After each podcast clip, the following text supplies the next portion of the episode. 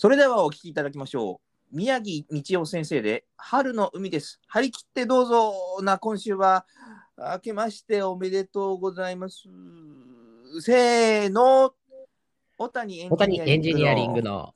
の。わわおおこの後、大人たちの建物田んぼ。大きな吹き抜けですね。そこ褒めるんだ。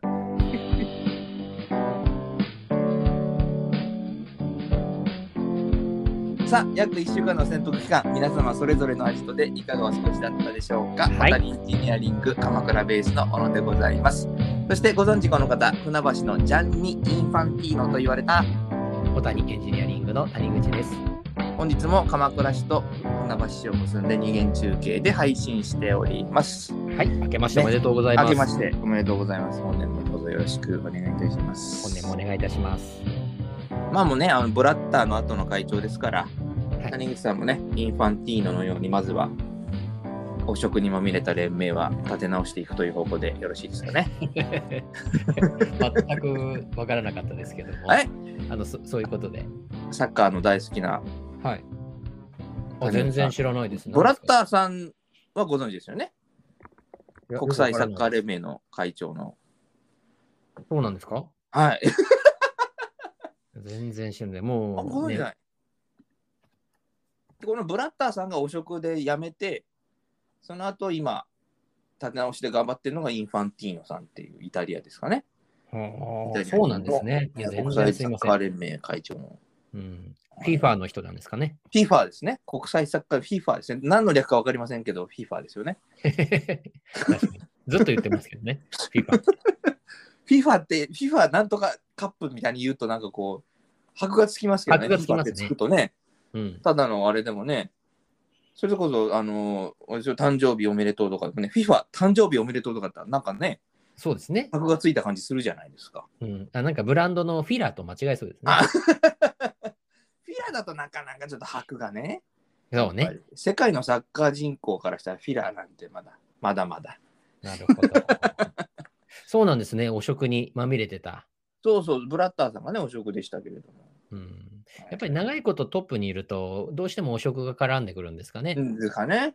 うんやっぱり、そのゼップですよね。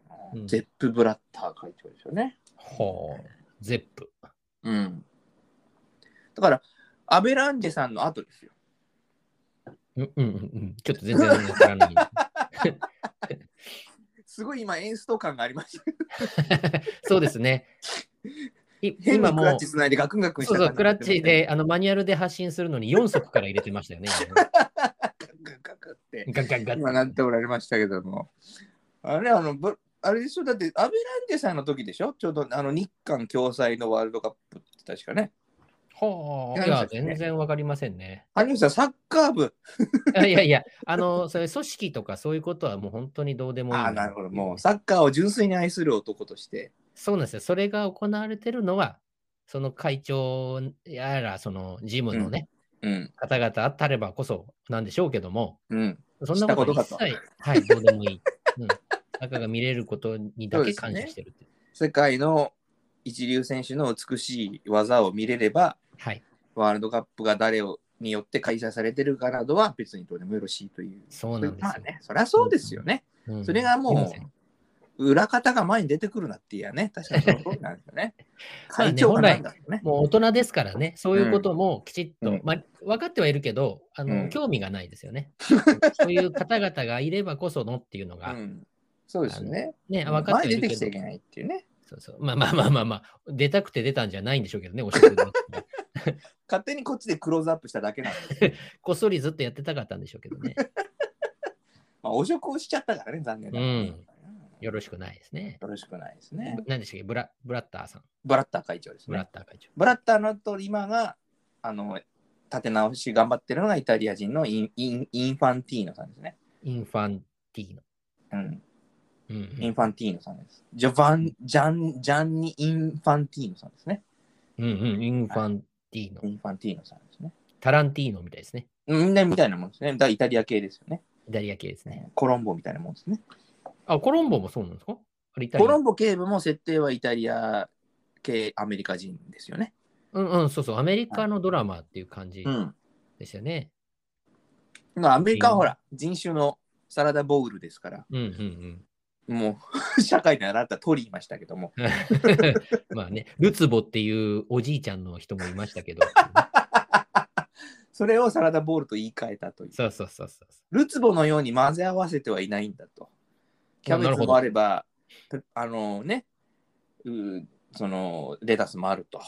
うん、それぞれの民族がそれぞれに、えーアメリカ人であることを喜ばしこもっているという意味で、ルツボからあーサラダボウルになったという、なんかそういう話聞きましたけどね。ほうほうほうほうほう。うんルツボってほら、あの、下から熱で燃やして、はい。鉄とかいろんな金属をこうドロドロに溶かして、うん。液化して溶かしちゃって、こう混ぜるっていうツボですもんね、ルツボってね。これはもう年始から勉強になりますね。ありがたい話だよ。もう小野先生始めますか？打ち合わせ通りやろう。いや、ほら、大して打ち合わせないじゃない、我々ね。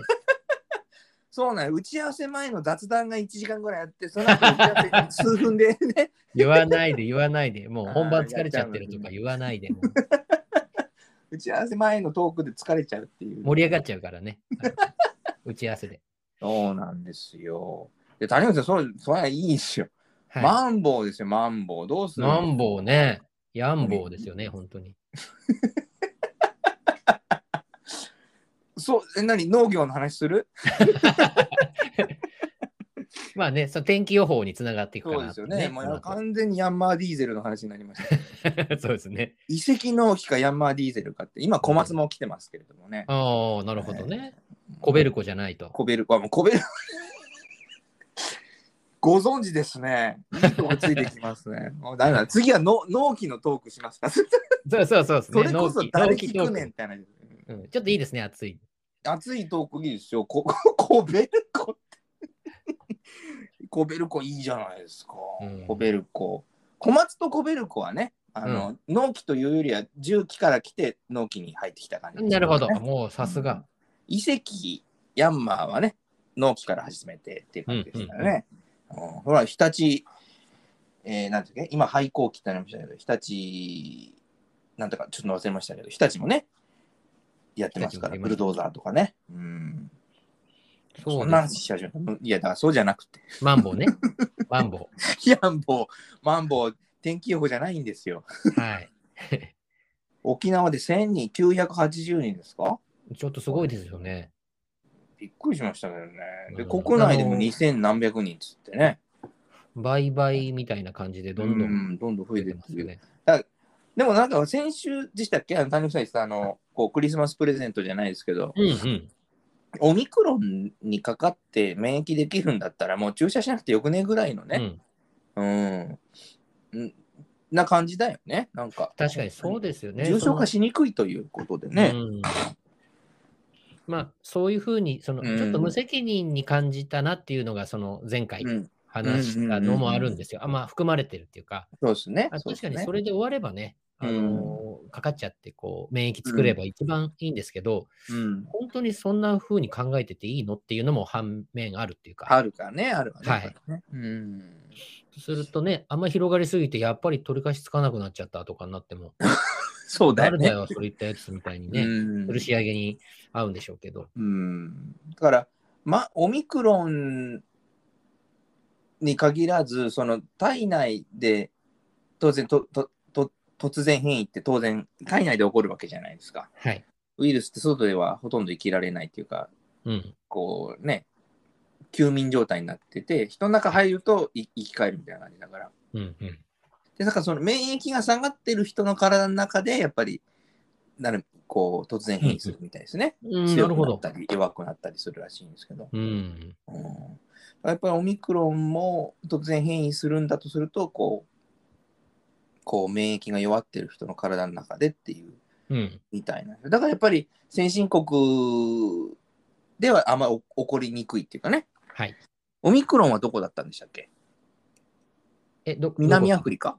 あ、南アフリカだったかな。うん。そんな、うん南アフリカ多くないですか？なんか。ほ比較的ね、こう相対的に見てこう貧困層が多いというか、うんこう一人当たり GDP がこう先進国よりも低いような国が多いわけですよね。まうん十分な、まんこう医療が受けられないうん人の数が多い国の方がうん比較的こう新しい株を生み出しやすいっていうね。うんうんうんうん、やっぱりそういうのは先進国がなんお金なり人材なりをねこう送ってあげないといけないのかなって気もしますけどね。そうですね協力体制でやっていきたいでそうそうそうそうすよね。ねそうそう。なちょっと増えるの気をつけて、あのーまたこちらの方もね、まあ、神奈川も、その千葉も含めて、うん、きっとぐっと増える時が来るのかもなという予感が。そうそうそうですね。うん、そこで食い食いまあねだから重症化の方が問題ですからね結局死にうん。直結してるのはね、命風邪症に関わるとね。状で済むんだったらね、いいわけですから。はい。うんぱりね、その去年の夏みたいに、べーっとこうね、何千人なんていうのは、やっぱり置かないですからね。そうですね。うん、ならないちょっとおのおの、まだ気をつけなきゃいけないなという。まだまだ、まだまだですね。テリー伊藤さんは言ってましたけども、まだかかるね、なんつってましたけども、うんうんいろんな人ね、言ってますからね。ね、注意喚起をちょっと呼びかけたいなと、この番組でも。うん 皆さんぜひね、気をつけていただきたいとね。そうですね。どの程度の影響力を持ちうるかは別にしてですね、ね ええぜひ皆さん気をつけていただきたいと。はい。もう我々が警鐘を鳴らせばね、そうそうそうそうほとんどの人は大丈夫でしょうと。もう本州全域をね、我々が守ると。本州じゃないです。失礼いたしました。日本もを守ると。そうですね。い今、あの北海道とか四国、九州の人たちからのすごい反発が。本州しか守んねえのかと思います。そうそう。多分もうこの後のお便りがとんでもないことになる。ああ、もう大変なことになりますね。ツイッターがもう炎上する可能性がありますね。ちょっと炎上してもいいぐらいの感じですよね。多少燃えていただきたいですけどね、なかなかちょっと、しけった花火じゃないんだからっていうね。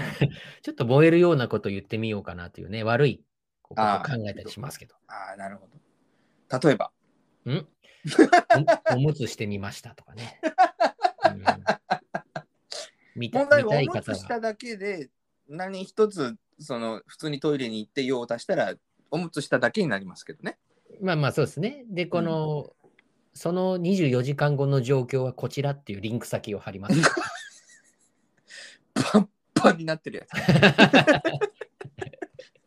どんだけ酒飲んだんだよみたいなパンパンのおむつをね。まあ誰も見ないですからね、炎上しないと思いますけど。もう本当にすごいインターネットの中でもすごいディープなフォルダーに入れておいて見れた人だけクレームつけてくるっていう。うん、そういうのはまああとね雪ですよ谷口さんこれ。本当です。天気予報ですよ。うんもうこれで分かっていただけますね。今日ちゃんと収録したんだよっていうのはね。今日聞いてくれた方にはね。ううんん。再来週とか聞いてももう雪ってなんだよってなりますけども。こっち積もってますよ、鎌倉市は。いやー、私の方も積もってますよ。積もってますか？はい。どうすんですか、これ。そろばんのお迎えを。今日はもうちょっと休んでもらおうかなと思ってますけど。うん。もうね、学童から直なのでね、多分行くと思いますけれども。ああ、なるほど。ああ、ジムニーの 4WD だから大丈夫ですかね。そうか、そうかうん。ジムニーですから。はい。まあ、スタッドレスじゃないので全然意味ないですけども。そうそうそうそう。動いたところで四輪ガラガラガラっていう。そうそう、4人滑りゃ意味ないでそうそうそう。すね。確かに。そうなんまあでもそうですね。うん。あのーこのノーマルタイヤなんで、私も。まあ、谷口さんのとこもそうじゃないですか。そうです、そうです。あの 北北国にいた時は当たり前のようにスタッドレス、その時期になったら履き替えて。うんうんうんうん自分でやるにしても、その、オートバックス行くにしても、まあ、もうそれが当たり前の出費っていうかね。そうそうそう、そうですね。んそうそうそうそう。うんこっちだとなかなかね、うん。しょうがねえやるかって思った矢先に雪降られるともう、あもういいよみたいな。そう、そうですね。できねえしみたいなね。絶対に車必要じゃない場合は、他の手段で行くしかないですからもうね。そうだよね。最悪もう歩いて迎えに行くしかないですよね。こっから歩いて20分ぐらいのところなんて微妙ですけどね。うんうんうん、まあまあ、でも、うん。まあ歩けなくはないんですけど、うん。仕事を明けて夕方6時半に歩いていくかっていうとちょっと微妙なね。うんうんうん夜ご飯も作らなくちゃいけないしっていう 主婦ですね。気持ちがね、悩みますよね。うんコンビニ行っちゃおうかなっていう。あ お迎えは必須じゃないですか。だから夜ご飯は省略かなっていうはいはい恐れもありますね。うん、まあ、お金使うか、時間使うかっていうところそうですね。永遠の課題、命題ですね。人間の永遠の課題ですね。はいそうそうじゃないお金の稼ぎ方したいですね。あ、いや、本当に、お金にう、んあの、お金のために働く仕事じゃなくしたいですね。そうなんですよ。うん。やりたいことっていうかね、まあ今、うんあの我々こうやって喋ってることが唯一じゃないにしてもね、まあ、うん、まあ、一つですよね、その、一つのそのやりたいことっていうか、うん、自己実現に近いですよね。はい、近い、あかなり近いです、私うね。ん、近いっていうか、もう自己実現の一つではあるはい。かなと、うん、おしゃべりして、誰かが聞いていただいてっていうのってね、うん。谷口さんもそういうとこ、あまあ、なきゃやらないわね。やらない。あの、提案ししない。うん、やらないっていう話をね、しましたからね。そうですよね。やっぱり、まあね、人によっていろんなこうし職業観というか、うん。うん、仕事に対する考え方ってあると思うんですけど、はい。やっぱりその、ついていけないなってなるじゃないですか。うん、そうですね。昭昭和っていう言い方ももうふ古い言い方だなと思ったんですよ。今日ね、バス、帰り道バス乗りながらふと考えたんですよ。はい。うちの会社の現場に昭和のおじさんが一人いるんですね。はい。でもそのおじさんの職務経歴をふと考えたんですよ。はい。そのおじさん57歳でいらっしゃって、はい。まあ、あの大きな企業の、あのそれなりのポジションにいらっしゃる方で、うん、うん、多分私の4倍から5倍ぐらいのお給料稼いでおられる方なんですうん。けど、まあ、あのいわゆる昭和のおじさんなんでこう声が大きかったり、ダジャレ言ったり、はい。面白いこと、こう、愉快な方なんですね。はい。でも考えてみたんですよね。その方が、例えば高校だとか専門だとか大学だとかを出て、うん。今までのキャリアの中でですよ、うん。ほとんどが平成だなって思ったんですよ。うん、うん、うんうん。75%とか80%ぐらい多分平成なんですよ。うん、うん。だって57歳で例えば大学出てたら22歳で卒業でしょ？うん。57-22っていくつ？30 ?35 年うん。ほぼ平成じゃないですか。うん、うん、うん、平成元年ぐらいに就職して、ずっと平成なんですよ。うん。そうですね。まで、あつい最近令和になったけど、うん。だから昭和のおじさんって言ったら失礼なんですよ。僕は俺は平成のおじさんだよって。確かにね。だからし仕事の中で部下に向かってダジャレ言ったり、大きな声でゲハハハって笑ったりするのって、うん。我々からしたら昭和のおじさんって勝手に言ってたけど、うん。そのおじさんは平成のおじさんなんですよ。確かに。その仕事の仕事をやってる部分を捉えて、うんどこの時代かっていうとそうななるんですよね。うん、その、でも、例えばさ、その人が、こう、部部下だとか、そのいわゆるお友達とか親戚じゃない人に対しての接し方を覚えるのって、当然就職してからじゃない？あそうそうそう。まあね、うんその時期で、がありますよね。例えばさ親戚のおじさん捕まえて昭和のおじさんとは言わないじゃん。うん。うんまあ、まあ、あえて言わないですね。あえては言わないでしょ。やっぱり、仕事場で、あこのおじさん、ダジャレばっかり言ってるなとか、あなんでこの人こんなに下ネタばっかり言うんだろうって思ったら、昭和のおじさんだと思うわけうん。うんでしょ？そうですね。だから、ふと思ったんですよ。うん あれ？この人昭和のおじさんじゃないなと思って。平成のおじさんだよなと思って。それを思ったら、ねうんあの、41歳の我々も平成のおじさんだから、お一緒じゃねえかと思って。うんうんうん ちょっと、あ同じおじさんだと思って、なんかあんまりバカにしちゃいけないなとかさ、うん。ダジャレ言ってるよって思いながらも、あなんか俺々と同じ平成のおじさんかっていうふうに、ちょっと思ったところがあったんですよね。そうですよね。だから今の話で、うん我々にそのことを当てはめると、うん。我々のおじさんを形成するのは、うん。あの平成と令和のハイブリッドになるってことですよね。今後そういうことになっていくわけですよね。うん、だ半分、うん残り半分、令和ですから、ね。我々うんうんうんうんだからもう昭和のおじさんはって言われたら、いや、全然平成だからっていう話。で、それにあの、あれですね、生まれ、生まれで平成って言い、あ、昭和って言いたいじゃないですか。我々ちょっと昭和を、昭和をフィーチャーしたいじゃないですか。ね。はいはいはいはい。ですけど、まあうんその、学生時代を取ったとしても、うん。もう10歳ぐらいから我々平成なので、そうですよね。そうそうそう。なので比較的平成長いわけですよ、我々は。人間形成のもう第1期か第2期ぐらいは、もううん平成になっちゃってるんで、そうですね。それこそもう昭和をあんまり言っちゃ、あの確かにいけないなっていう世代ですよね。うんうんうんうん。うんもう、もうお前平成だよっていう、うん、思ったんですよ。確かにそうですね。うんだからもう昭和のおじさんっていないんですよ。昭和のおじいさんなんですよ。あまあそうですね。うん。うん、だ多分かなり、だってね、か計算してみると確か平成って1989年はい。の1月何日からですよね？うん。確か。うん。1989年の時点で、二十歳だったら、まあ、昭和のおじさんじゃないですか。はい。まあ、ギリギリね。うん。ってことは、あ、二十歳じゃない、ごめんごめん。えっと、22その時点で20年ぐらい働いてないとおじうん昭和のおじさんにならないでしょ？うん。昭和のどっぷり使ってないじゃないですか。はい。そうすると1969年の時点で20歳とか22歳とか大学出てて22歳とかはい。じゃないですか。うん。そうすると1949年生まれなんです。うんうんうん、うん。我々からして1949年生まれってお父さ間もなんくの人ですからね。はい。両親ですよ。両親よりちょっと上ぐらいかもしれないですよね。人によっては。谷口家は両親よりちょっと先輩ですよね。そう。ああ、そうですね。1949年はです49年ちょっと先輩ですね。ですよね。うちの両親が大体そのぐらいですから。そうですか、そうですか。うんうちのよりちょっとあの遅いんでね、子供作ったのね。うんだから、なるほど。あのーせだからね、もう1949年前って70何歳なんですよ。74、5歳ですよね。うん。もう、それこそ昭和のおじいちゃんなんですよね。そうですはいね。うん平成のおじさん、昭和のおじいさんなんですよ。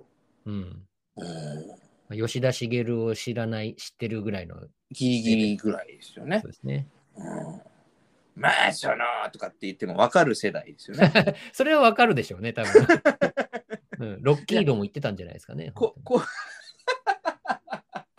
ロッキードの頃はもう大人だったでしょ。大人だったですよね。うんあのなだから、前も言いましたけど、その我々からしたら、王貞治さんって、はい。えー、とソフトバンクホークスの、えー球団社長をお務めの方ですよね。まあそうですね、その、か、あるいは、まあ、えー何でしたっけ？日本代表の監督さんね、日本代表の監督とか、ええ。その、画面で見るときは、基本的に腕組み。ね、うん。あの、ほら、プロ野球の、はいあの、チンプレー、好プレーで、ミノモンタさんが、言 ってた、打球の伸びの時にブイーンとするやつですね。あ、でも、あの時って、その、しなんでしょう、シーズンのやつやってたから、昔のなんてそんなに出ないか。めったに出ないでしょうね。出ないですね。宇野さんが頭にぶつけたとかそういうぐらいですよね。宇野さんね、すごい、やっぱり出てましたもんね。うん、宇野宇野さんは中日のね。中日。うん、中日だね。はい。ああいうぐらいですよ。そうですね。あの頃野球見てましたね、私も。うん。あ、み毎日うん、父があのナイター見てましたからね。ああ。そうか、ご両親スポーツお好きですもんね。あーまあそうそうそう。あの見るおのねやってないんですよ、何も。あのーあ、谷口さんとはちょっと違って。そう、見る父親の方がお父様と母はね、なんかいろいろと卓球やら、うんうんバスケットやらってやってたんですけど、バスケットの。うん、父親はあの自分では何もやらないんですけどね、なぜだかあの体が出来上がってるっていう不思議な、あのなんかやればい。いいのにもったいないなっていう体格の。おーで、それで、こう、スポーツを見るのが好きと？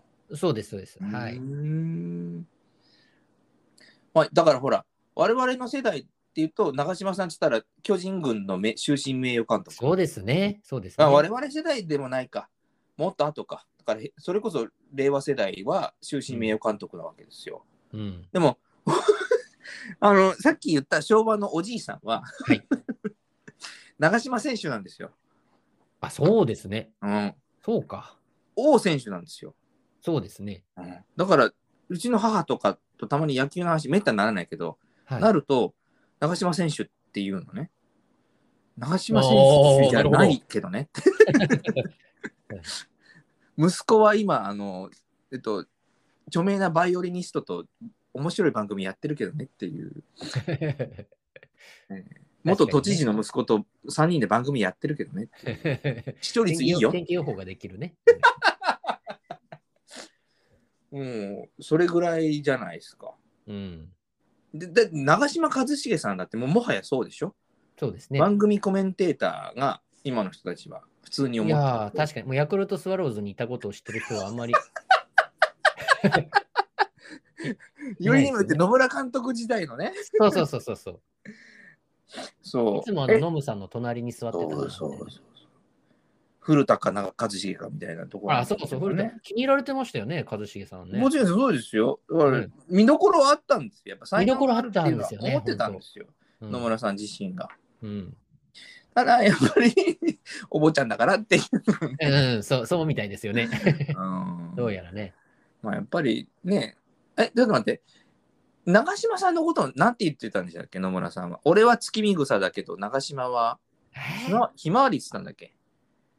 あーでも例えて言うならそういうことなんでしょうけど、うんその例え話を知らないですね。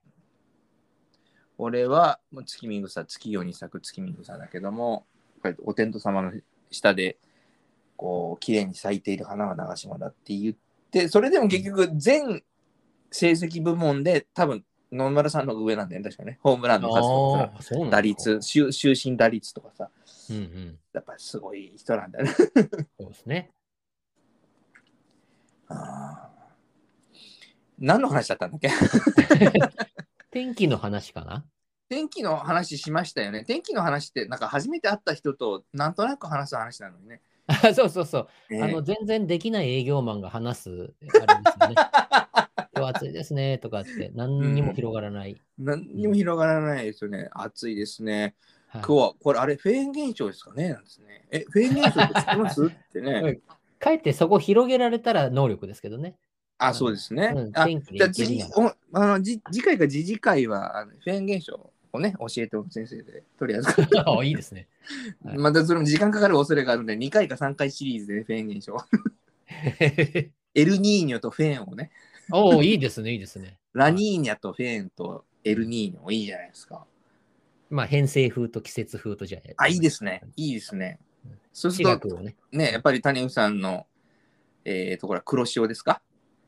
黒潮、あ、黒潮ね。はい。こ高知県は黒潮ですかね。はい、そうです。そうですえー黒潮っていうとカツオの話も出てきカツオたりとかしての話にもなりますから。もうもうもうもうずもう4回シリーズになっちゃう。いいですね、大長編で。いい な最初フェーン現象やったのに最終的にはあのいかに美味しくあのこうカツオをいぶすかっていう話になって、いいですね。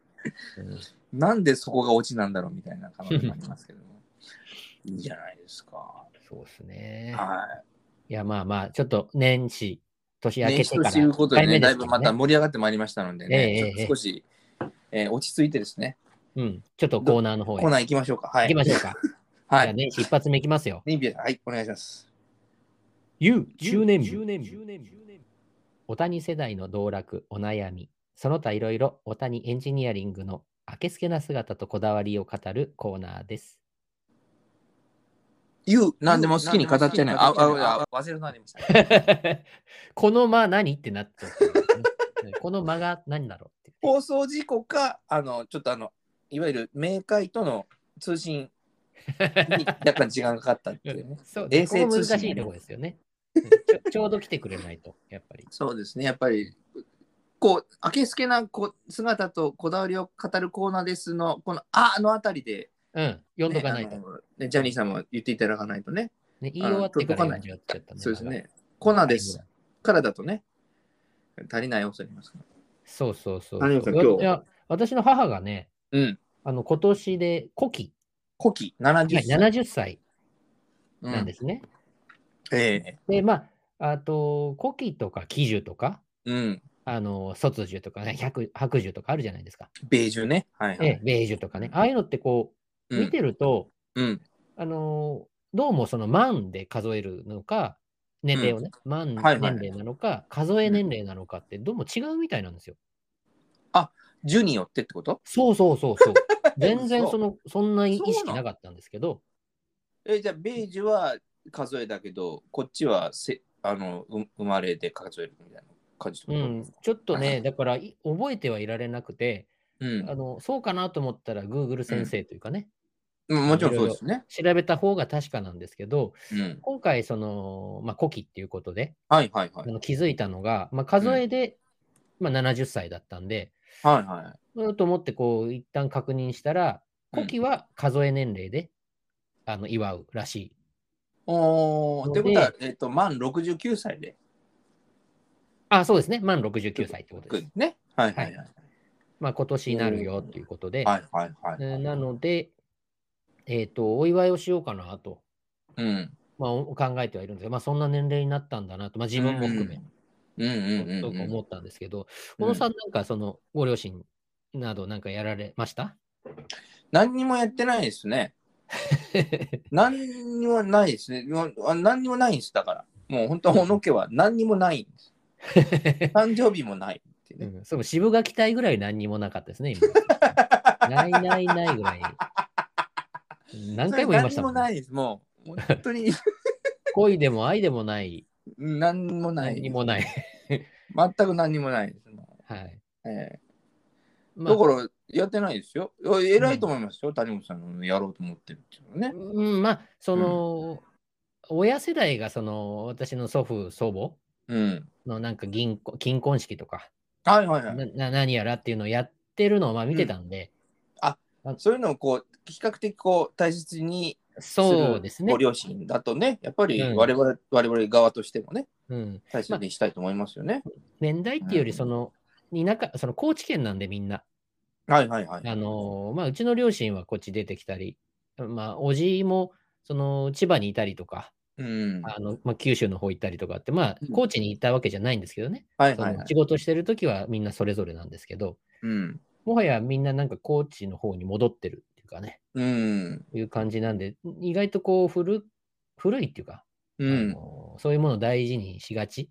はいはいはい。まあ、大切なことだと思いますよ。うんそれは地方関係ないと思いますよ。う。うんん。なんで、まあ、うん、そういう風なの見てたんで、あ、そういえばね、うんだ自分も準備は全然してなくて、いうん。今、年始で気づいたみたいな感じなんですけど、あうんなんかだから、まあ、食事だとか、あのああいいじゃまあ、見てみたら、うん、あの、うんほら、還暦はうん。赤い色がいいとか言うじゃないですか、魔除け。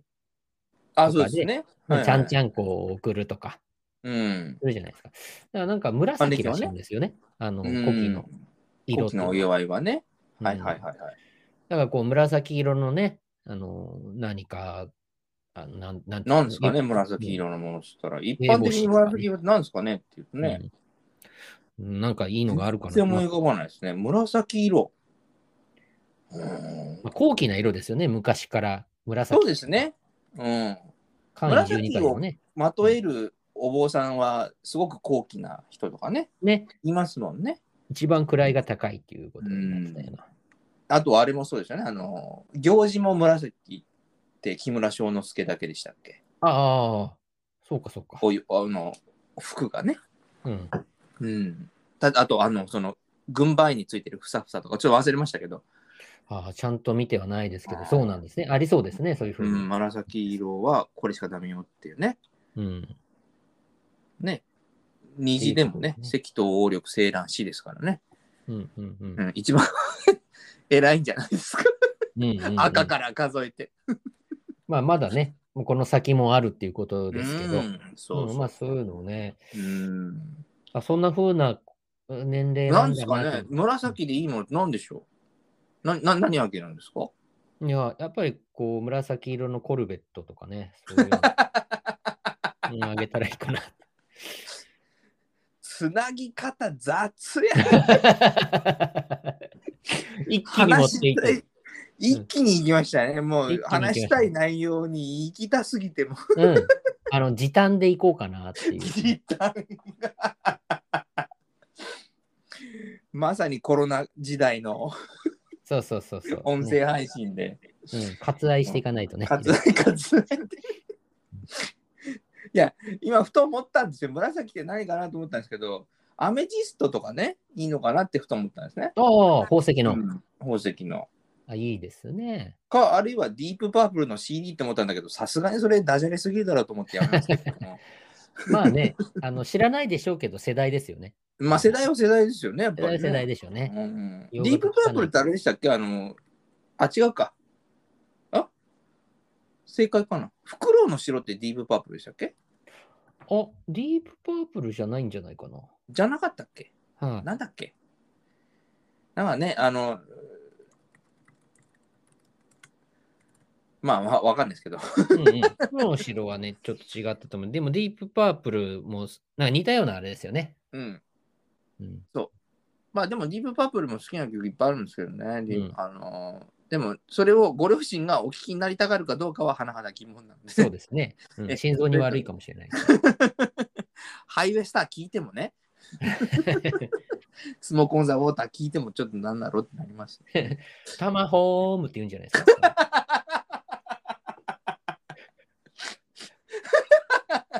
なりますから。そうそうそうそう。もう今、タマホームになっちゃうかもしれないですからね。タマホームじゃん。えー、タマももうタマホームですから。うん。若い人に聞かしてもね。うん。いや、車の話もしたいなと思って、ああ、コールベットですか？もう本当に、あいいんですよ。さ最近のコルベットもかっこいいんですけどね。うん見てくれね、ば我々のね、あのうん好きな世代みたいな話にななりましたもんね。うん。コルベットはね、こだわりがあってですね、はい。あの、まあ、先週も言いました、ね、次回前回も言いましたけども、アメリカ車の大型のエンジンっていうのは、その OHV っていう、その低回転数で馬力が出るように設計されているエンジンなんですけど、はい。これはですね、ずっと続いてるんですね。うんうん。コルベットが1950年代に発売されてから、うん、今のコルベットも OHV なんです。おうおうおうおうだから、あのイタリアのスーパーカーがはかなり早い段階、す1960年代、70年代ぐらいに、いわゆるツインカムとか、はい。DOHC って言われるのね。はい。あのこう、オーバーヘッドおカムシャフトって言うんですけども、それを導入している時代がもう随分過ぎ去ったにもかかわらず、まだ OHV なんですよ。うんうんうん。で、OHV って古い技術じゃないですか。はい。ね、さっきも言いました通り。あ、この前も言いました通りね。うんこれをまだね、今、2020年に発売された C8 型のコルベットも使ってるというね。うんうんうん。ここだわりはすごいなと。こだわりすごいですよね。すごいですよね、うんやっぱり。またデザインも美しいしね。そういうところにこうんうくすぐられるんでしょうね、好きな人が。ね。こう変えられうんちゃうともう離れる可能性はありますダメですね、やっぱり。ううんん。やっぱエンジンがそのツインカム DOHC になったら、多分一気にコルベットのファンは減りますね。そうですね。うん違うんだと。あの、うん早いことだけが命じゃないみたいなことで。そうそうそうそうそうそうそういうこと、うんそうなんですよ。やっぱりフロントね、うんフロント側長くしといてくれっていうね。そう、V8 ですから長いんですよ。排気量大きいし、うん6リッターであります。6.2リッターありますからね。そうですね。うんだから、最新技術は投入してあるんだけれども、形、あの、こう、作り方は OHV から変えないっていう。うんうんうん。やっぱりこだわりがあるなって、こう、美しさですよね。そうですね。うん、だやっぱりこうマフラーを改造してうるさくしたコルベットの一番新しい C8 型なんかの動画を見たりしてもやっぱりね、うん。これやっぱり下からドーッと攻めてくる音なんですよ。うんうんうんこう高音でパーンっていうんじゃなくて、ドドドドドドドーっていうのはね、うん。うん。あーやっぱりん世界のスーパーカーの中でもコルベットは違うなっうん。思うんですよね。ねえ、かっこいいんですよね、やっぱりね。デザインがかっこいいじゃない。デザイン、ね、うん。これかっこいいなと思って、でもすごい遠目からスピードが速くうん向かってくるのを見ると、うんあらっと思って、スープラかなって一瞬ちょっと思ったりするときう。あそうそうそうそうそう。デザインね。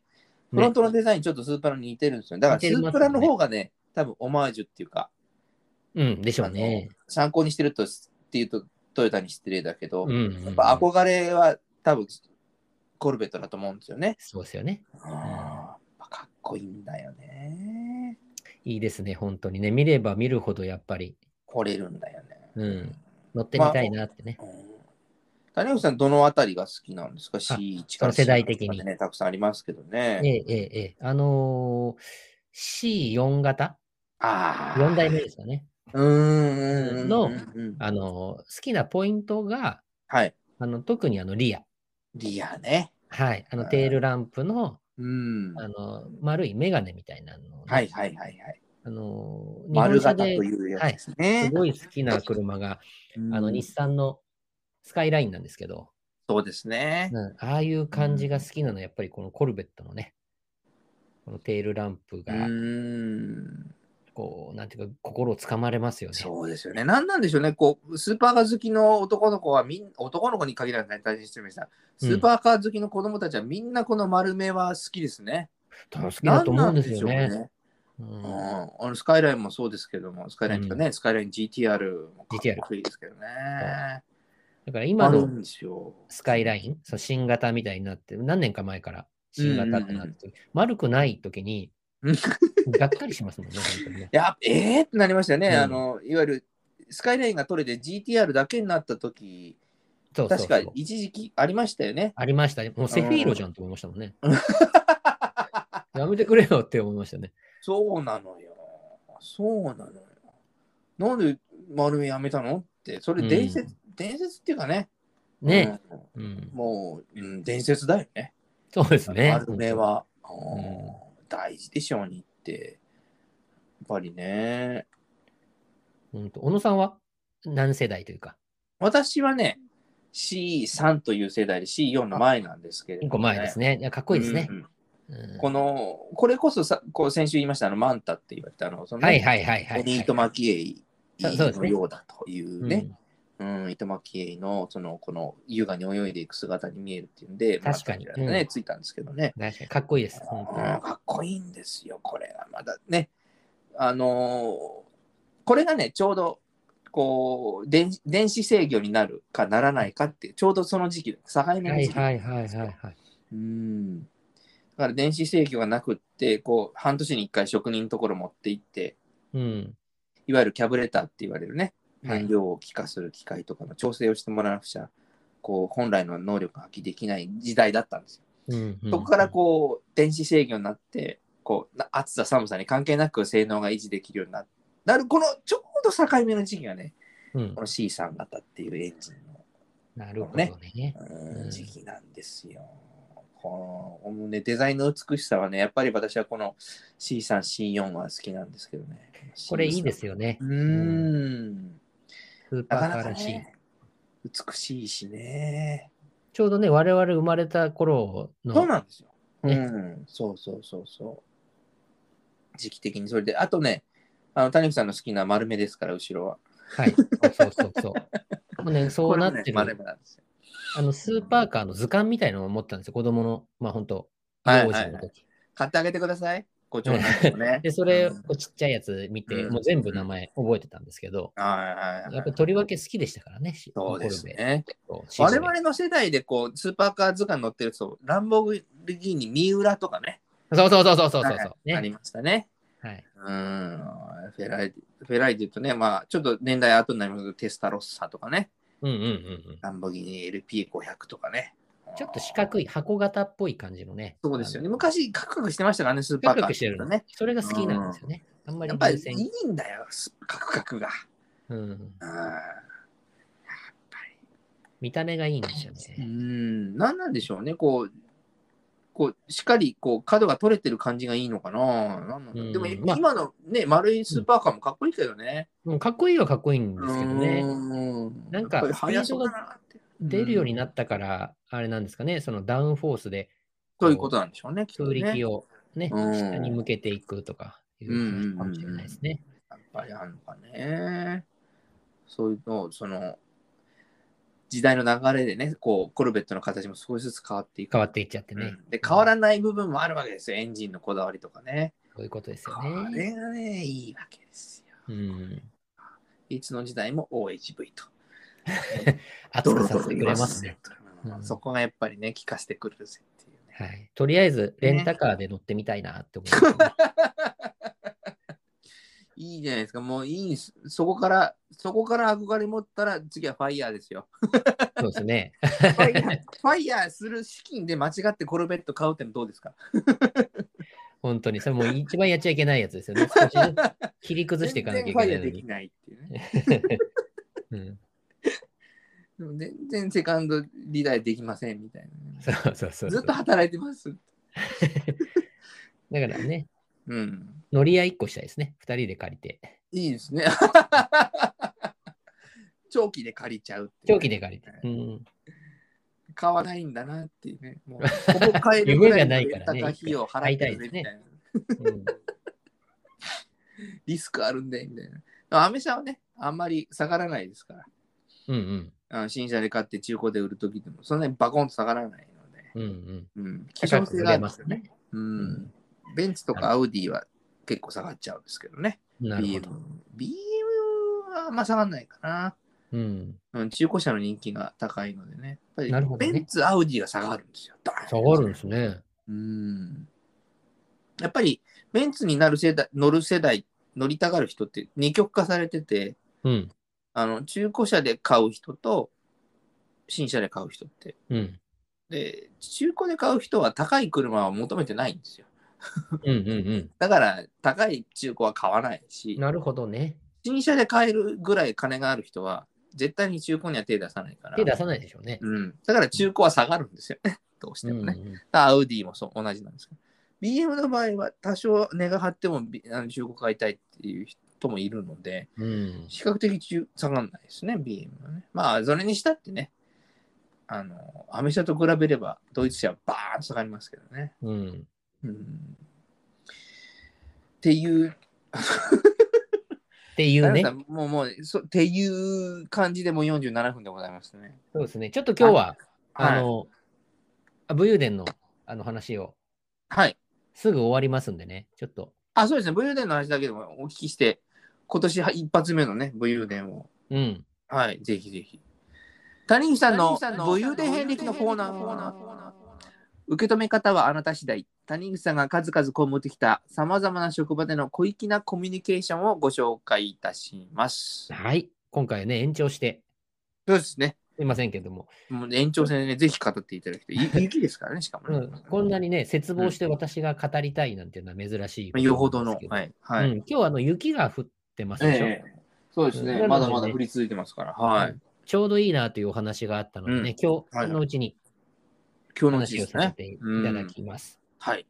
あの、雪でね、やっぱり車の運転には気をつけていただきたいなっていうね、うんうんうんうんこれはもう免許取り立ての人でも分かるような話なんですけども、はいはいはい。うんちょうど私がその上司の車を、はいあの運転して、うんあの北国ですんで、あのまあ、雪がこの時期からなんかずーっと降ってるわけですよ。はいはい。うん、で、まあ、積もってるわけですしね。うんうん。